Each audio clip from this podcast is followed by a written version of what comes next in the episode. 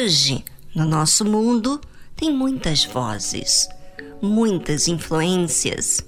Isso por todos os lugares que você vá, ou até mesmo em casa. E essas influências nos apontam ideias para que venhamos a agir em prol delas. E você sabe que a influência, ainda que não é levada em consideração no momento, ela é uma semente que só o tempo é que diz se germinou ou não. Agora vamos voltar ao início do mundo com os primeiros seres humanos, Adão e Eva. O que aconteceu após eles desobedecerem à ordem de Deus? O que aconteceu com a serpente que enganou a Eva? Então, o Senhor Deus disse à serpente: Porquanto fizeste isto, maldita serás mais que toda a fera e mais que todos os animais do campo. Sobre o teu ventre andarás, e pó comerás todos os dias da tua vida.